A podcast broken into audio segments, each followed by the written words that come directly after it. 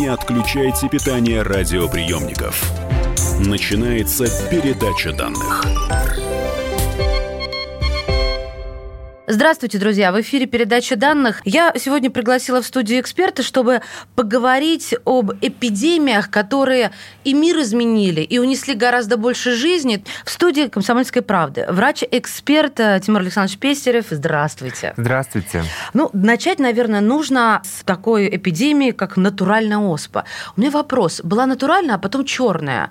Найди 10 отличий. В чем там было дело? Не помните? Э, помню, конечно. Ну, конечно, не сам сам не застал, но тем не менее э, оспа э, натуральная и черная это знак равно между ними. Это в общем-то, заболевание, которое человека уродовало, на которое протекало очень тяжело и которое полностью было побеждено с помощью вакцинации, которую открыл Эдвард Дженнер вот, когда он э, заметил то, что э, доярки, которые переболели оспой коровьей, э, натуральной оспой, не заражаются, и поставив такой очень опасный э, на то время эксперимент, да, э, это 700-е года, он э, таким образом вылечил э, мальчика от э, натуральной оспы. То есть он ему привил коровью оспу, коровью которая на тот оспу. момент уже была известна. Она была известна, угу. да. И она была абсолютно не опасна. Оспа, она с очень древних времен была известна человеку. И, и в средние века случались эпидемии. И учитывая тогдашнюю уровень медицины, не очень хорошо они для людей э, проходили. И смертность была высокой, и э, уродовала очень сильно угу. людей данная инфекция. И вот Э, если такой среднестатистический э, портрет рыцаря да, средневекового э, составить, да, то лицо изрытое оспинами полностью, это такой, ну, джентльменский набор, некий стандарт был на то Тимур время. Александрович, а вот если сейчас, хотя оспа сейчас считается мертвой инфекцией, но вот если мы предположим, что сейчас вдруг проснется где-то что-то, неважно, техногенная катастрофа, сейчас вылечат от оспы? Ну, конечно, вылечат. И сейчас не будет следов рытвин на коже человека? От оспы спасут обязательно, потому что есть э, штаммы в России, в США и до недавнего времени в Южной Африке они находились, э, натуральные оспы. Так что даже какая-то техногенная катастрофа, я не думаю, что освободит этот вирус. А из Африки куда пропала, вы говорите, до недавних Уничт... пор? Уничтожили, уничтожили. А ее можно уничтожить? Конечно. Вирус можно уничтожить вирус, так, что не останется и следа. А что человек чувствовал, когда заболевал оспой? А, физическое состояние каково было? Э, очень сильная слабость. В принципе, как и любая другая тяжелая тяжело протекающая инфекция, за исключением того, что кроме внутренних вот этих э, каких-то проявлений, повторюсь, это слабость, это температура, конечно, высокая и так далее и тому подобное, это еще оспенные гнойники, э, по сути, по всему телу, которые у него были. А от чего, собственно, человек э, умирал?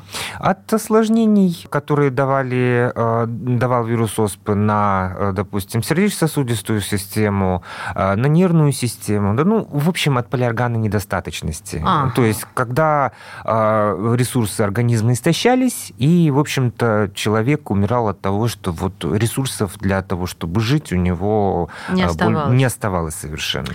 Бубонная чума бубонная. Название-то какое? С одной стороны изящное, а с другой ужасающее. И называют ее еще черная смерть, поскольку в период пандемии заболевание сократило население планеты, внимание, втрое. Первые упоминания появились в 540 году, а спустя 100 лет жертвами бубонной чумы стало 150 миллионов человек. Это при общем населении 400-450 миллионов.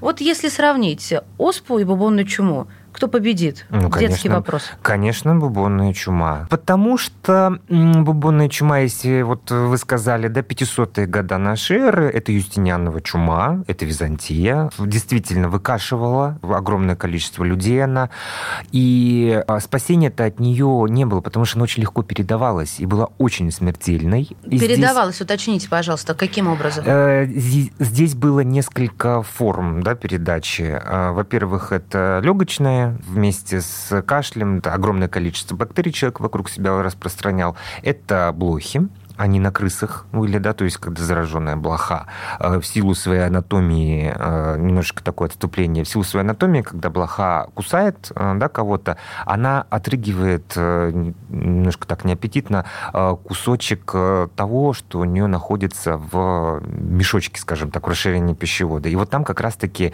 размножались в большом количестве бактерий чумы. И поэтому, когда блоха кусала человека, в него сразу попадало огромное количество бактерий, человек заболевал. Можем ли мы сделать вывод, что вирус бубонной чумы пришел к нам от животных?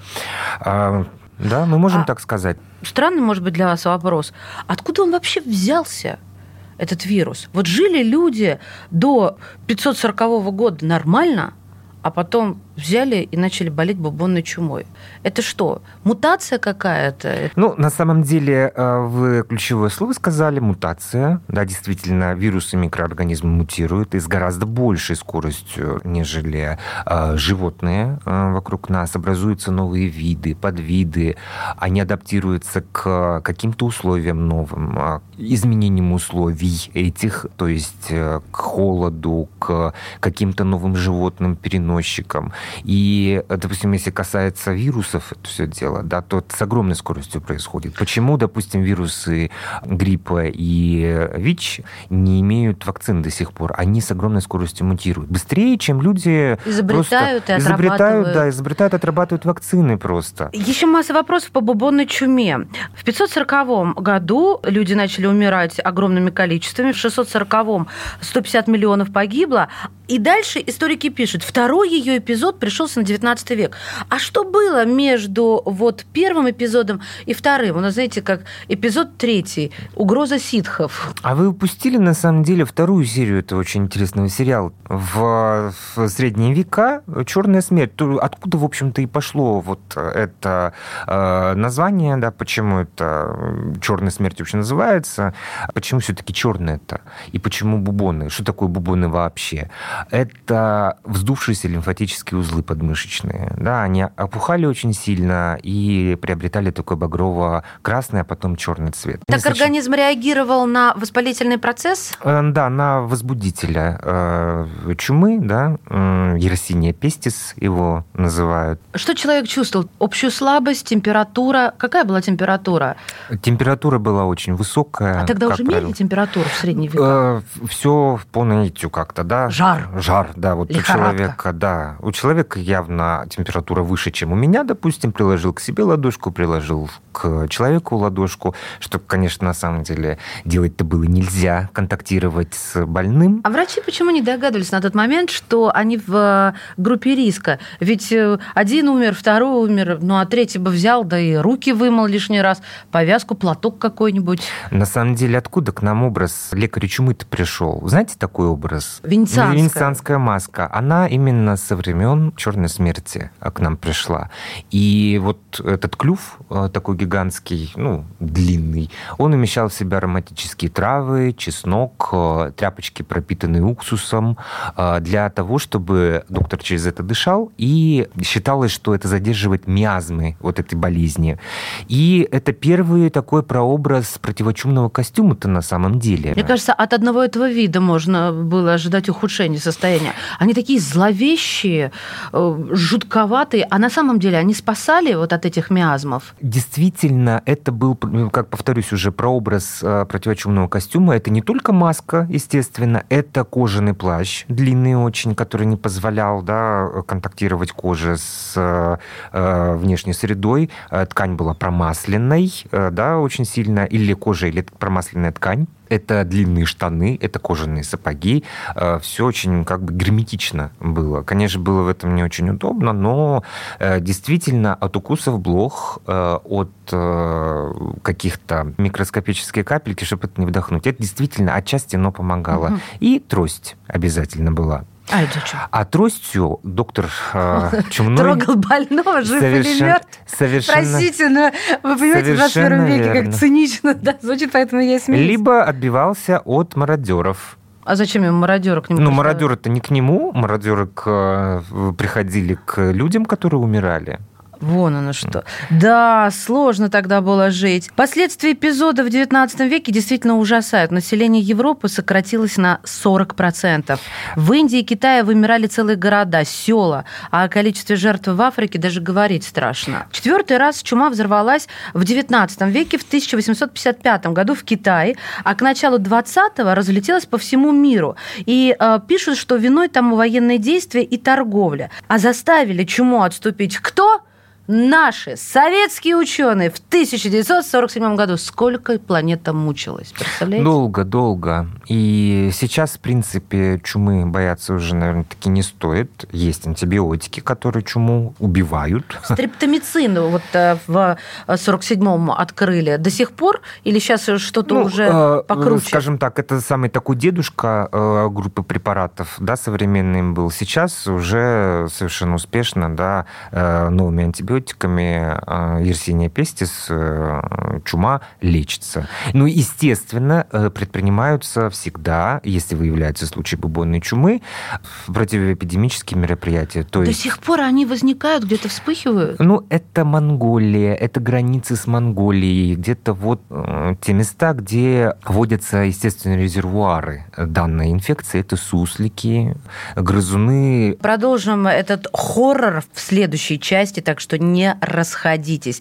В гостях врач-эксперт Тимур Александрович Пестерев. Говорим сегодня о эпидемиях, которые не только уничтожили города, э, огромное количество людей, но и изменили нашу с вами жизнь. Не отключайте питание радиоприемников. Идет передача данных. Самые осведомленные эксперты Самые глубокие инсайды. Самые точные прогнозы. Точные прогнозы. Знаем все лучше всех. Ведущие. Неудержимый Мардан и прекрасная Надана Фридрихсон. Первая радиогостинная «Вечерний диван» на радио «Комсомольская правда». Два часа горячего эфира ежедневно по будням в 6 вечера по Москве. Не отключайте питание радиоприемников. Начинается передача данных. Мы возвращаемся в эфир. Это передача данных. У микрофона Мария Баченина. Тема сегодня эпидемии, которые изменили мир. В студии «Комсомольской правды» врач-эксперт Тимур Пестерев. Тимур Александрович, добро пожаловать еще раз. Мы пока прошли две эпидемии, это натуральную оспу и бубонную чуму. Движемся дальше, я предлагаю поговорить про грипп испанка. Согласно имеющимся историческим документам, с 1918 по 19 годы испанский грипп, название связано с тем, что большинство всего от болезни пострадало население Испании, унес жизни порядка 100 миллионов человек. И знаете, что меня поразило, когда я читала? Что известно, что штамм вот испанки, это штамм гриппа H1N1. Если я, конечно, все правильно поняла. Это то же самое? Смотрите, здесь опять-таки ситуация неоднозначная. А, давайте вспомним, в какое время к нам испанка-то пришла а, в мир, а, скажем так. 20 век, получается, или раньше? Начало 20 века, в 17 году что закончилось? Миров... Первая, Первая мировая, мировая война, война. Голод, разруха, кстати, именно по поводу войны европейские страны, чтобы не подкосить вот этот победный дух, скрывали и поэтому испанка распространялась гораздо сильнее, нежели если бы ввели какие-то эпидемиологические меры. Неспроста вы вспомнили нищету, нехватку нормального питания, гигиены.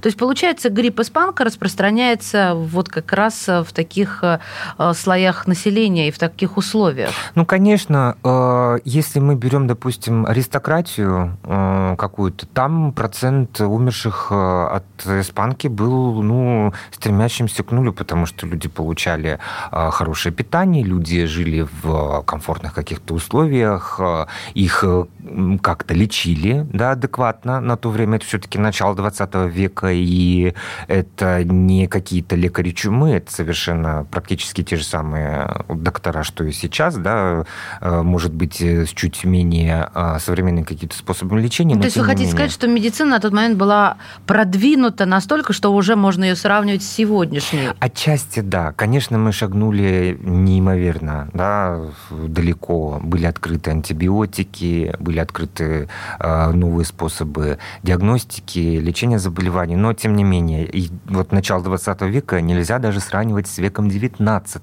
потому что, ну, за вот последние десятилетия 19 века и за первое десятилетие 20 века медицина шагнула очень далеко вперед. Знаете, я смотрела сериал, и как раз а, речь была о сословиях. Это Англия, прогрессивная страна mm-hmm. с конституционной монархией. То, что было у нас, это совершенно не сравнится с тем, что было у них даже в Средневековье. Но к чему я веду?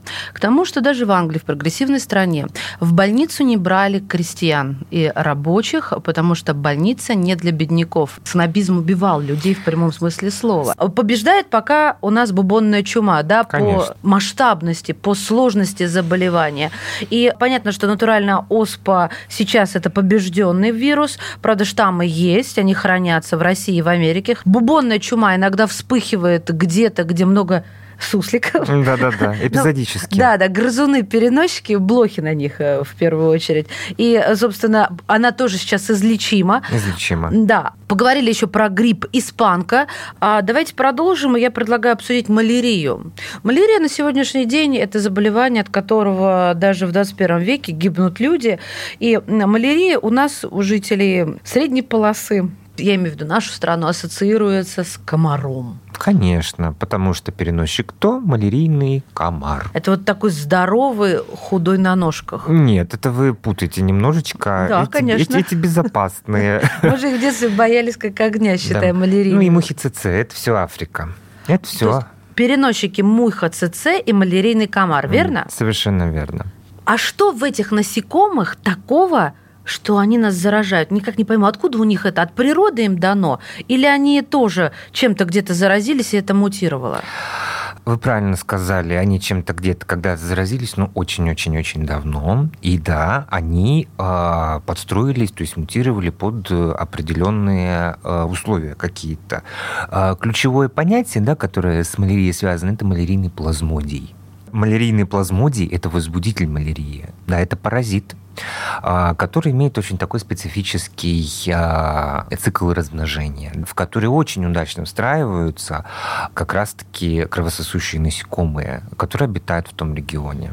А получается, что для того типа вируса нужны условия тропического свойства, повышенная влажность, высокая температура. Вот, например, в таких условиях а, выжил бы э, вирус натуральной оспы? А, ну, в Африке он прекрасно себе жил до определенного времени, да, опять же, вакцинация его очень сильно... А, Вы сейчас про оспу. Про оспу. А что касается малярии, она и сейчас в Африке прекрасно себе живет, и здесь объясняется это, да, действительно, что ареал малярийного комара и мухи ЦЦ и других кровососущих насекомых, которые большое количество крови высасывают и часть нее впрыскивают в тело человека, он ограничивается, в общем-то, теплыми вот этими странами и в основном таки Африкой. Прививки. Мы делаем прививки от малярии, когда отправляемся в страны, где велик риск заразиться. Прививка действительно спасает? А, что касается малярии, здесь все-таки, если человек заболел э, малярией, э, есть эффективные лекарства, которые этот э, плазмодий очень хорошо убивают в крови человека. Поэтому сейчас, если она диагностирована, малярия, то вылечить ее не так уж и сложно. Тимур Александрович, я иду по тропикам, я люблю экстремальные путешествия меня цапнул комар. А, я не знаю, сколько инкубационный период у этого плазмодия, будь он не ладен. И какие же там врачи, которые могут мне диагноз поставить? А, если вы собираетесь э, по джунглям побродить да. в теплую страну какую-то, проконсультируйтесь все-таки э, с врачом-инфекционистом, а, который занимается тропическими заболеваниями, и он вам скажет, какие лекарства с собой взять нужно. Если говорить про леса с такими же условиями, например, Азии, допустим, в в Камбодже, во Вьетнаме, там все то же самое. Там обитает малярийный комар? Там все ж таки зависит э, в большей степени от э, ареала обитания вот именно вот этого вида комаров малярийных, да, и мухи ЦЦ. Мухи ЦЦ там не водится. Но эпизодически, даже можно сказать, в каких-то вот э, более-менее значимых объемах, там малярия тоже бывает. Туберкулез. Э, заболевание, которое не победили до сих пор. А на календаре 21 век. Согласно данным ВОЗ, ежегодно от туберкулеза умирает около полутора миллионов человек. Несмотря на то, что своевременная диагностика, лечение, все способно спасти жизнь.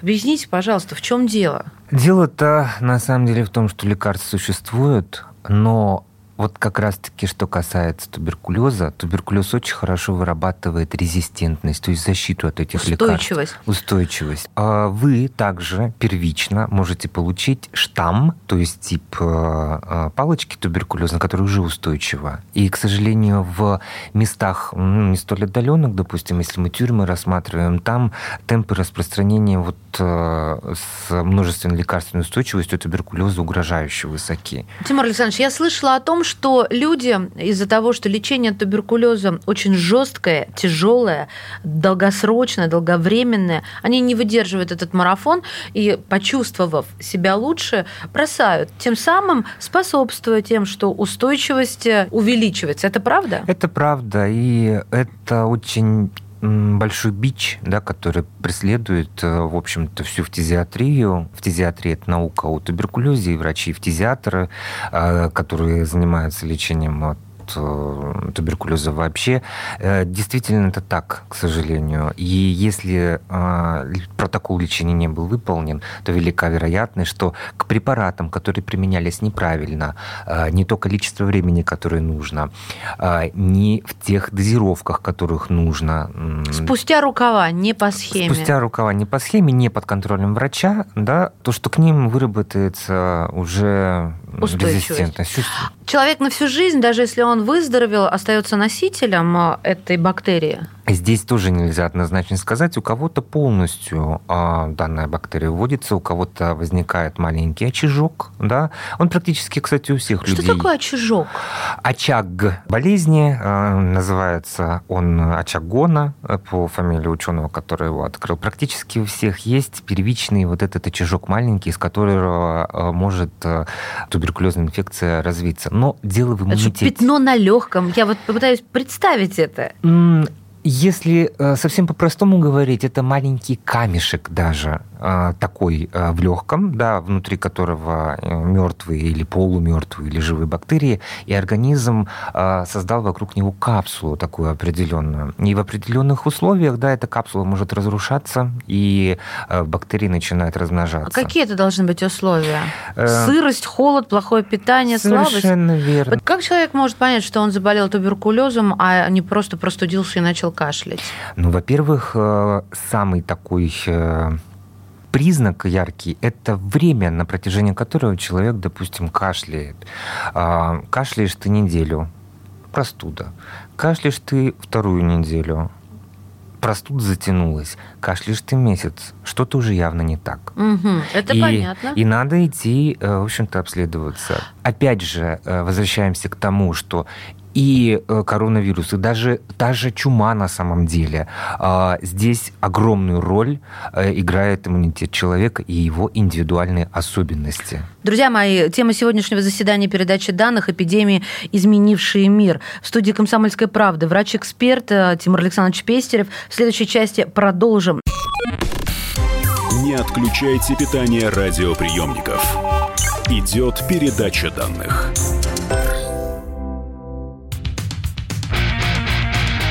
Я придумал такой сюжетный ход. Давайте я скажу некую чудовищную вещь. Это будет неудивительно.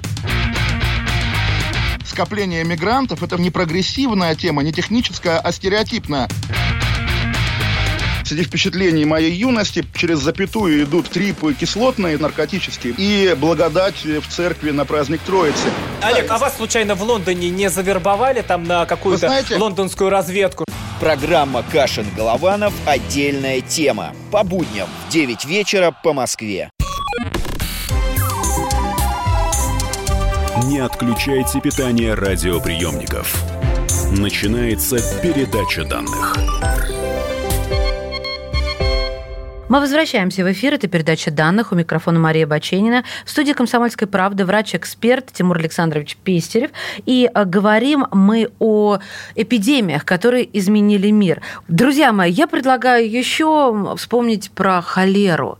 Вот сижу я, слушаю и думаю, а можно ли холеру сюда присовокупить ко всему этому хит-параду наших пандемий? Или она не тянет? Конечно же, тянет. Я удивился, почему вы э, раньше они не упомянули но лучше да. поздно, чем никогда, Конечно. доктор. А, холера также а, в нашем хит-параде, наверное, все-таки на одном из почетных мест будет. И почему? Потому что холера любит воду, и все пьют воду, Соответственно, практически любой человек, который э, воду попил не там, где нужно, может заразиться.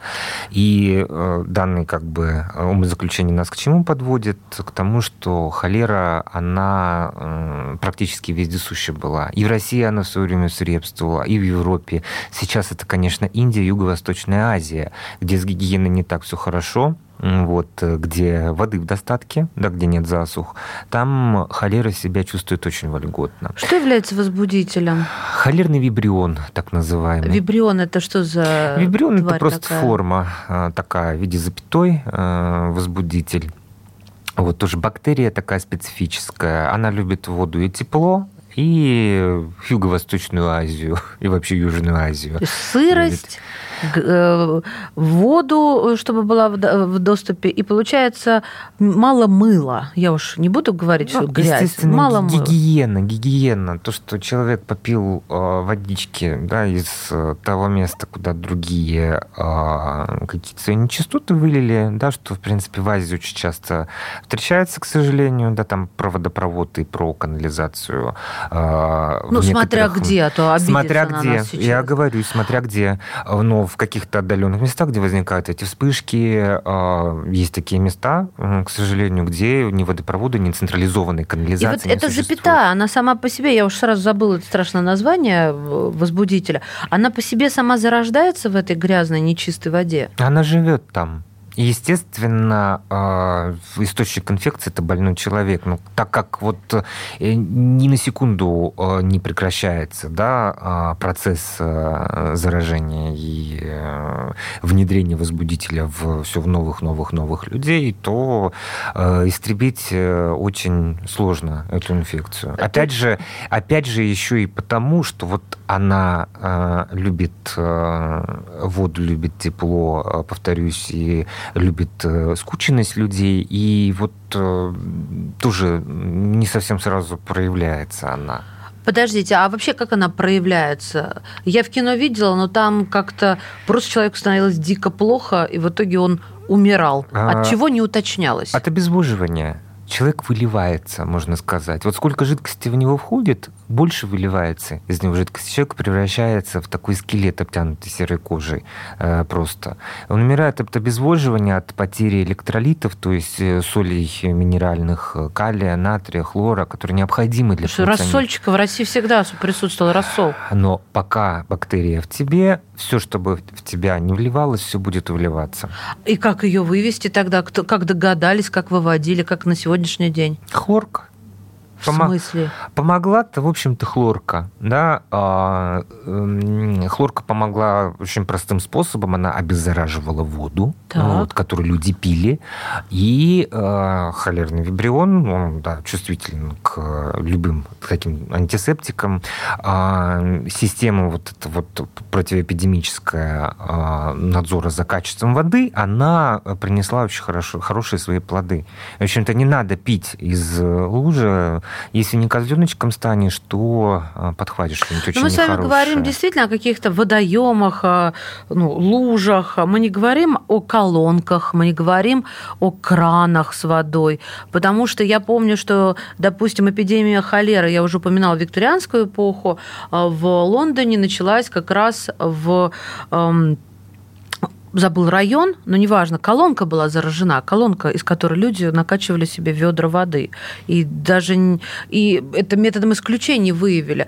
Вот откуда в источнике таком вроде бы чистом, да, прохладном. То есть туда тоже нечистоты попали, правильно? Ну, если мы вспомним немножечко, как Лондон выглядел, допустим, в веке так 19 да, мы э, ничего хорошего там не увидим. Это чудовищная скученность людей в одном месте. И грязь, да. Это чудовищная грязь, это беднота, которая вообще э, каким-то нынешним э, меркам сравнения не поддается.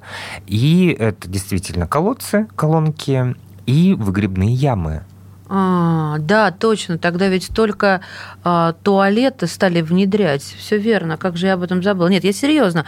То есть э, люди ходили на горшки и все это выбрасывали в выгребные ямы. Все наши биологические отходы. И представьте себе то, что э, многоэтажное строительство там уже процветало, потому что, опять же, Лондон, э, много людей, э, всем надо где-то работать, жить.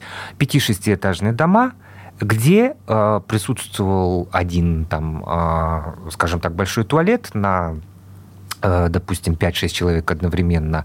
И вот со всего 5-6-этажного дома была одна выгребная яма. Каких размеров она была? Ну, мы ну, можем себе представить.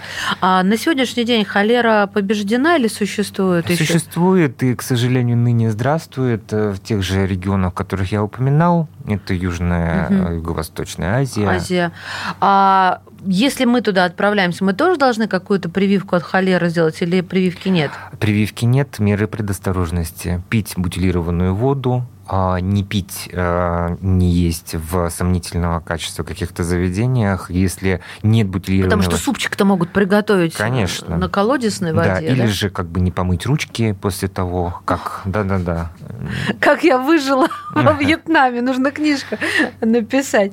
Слушайте, Холера заразна? Конечно, очень заразна. Немытые руки, а, нечистоты, выделение как бы человека. Но если больной контактирует со здоровым, поздоровались за руку, то все за заразно. Э, человек не помыл руку после того, как вот он может еще не чувствовать, что он э, сильно-то болеет, ну просто какой-то понос там его, угу. да, пробрал недомогание какое-то, а, вот не помыл руки, поздоровался с человеком здоровым. Человек здоровый тоже перед едой не сильно руки помыл, да, как-то.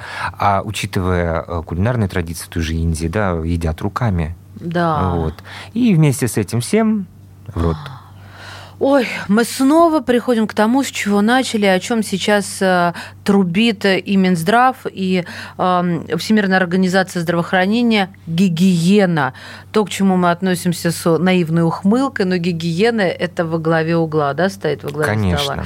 Мыть руки и... Мыть фрукты, мыть овощи э, горячей водой обязательно. Термически обрабатывать до кондиции все, что нужно обрабатывать. Если мы, да, вообще будем какие-то паразиты, там, паразитарные инфекции вспоминать, мясо, это тоже вот все э, продукты, которые добыли на охоте, да, без ветеринарного и санитарного контроля, которые к нам на стол попали, да, это крайне опасно. Сейчас японские рестораны ведь начнут нести страшные убытки и азиатские языке. Но это уже другой разговор.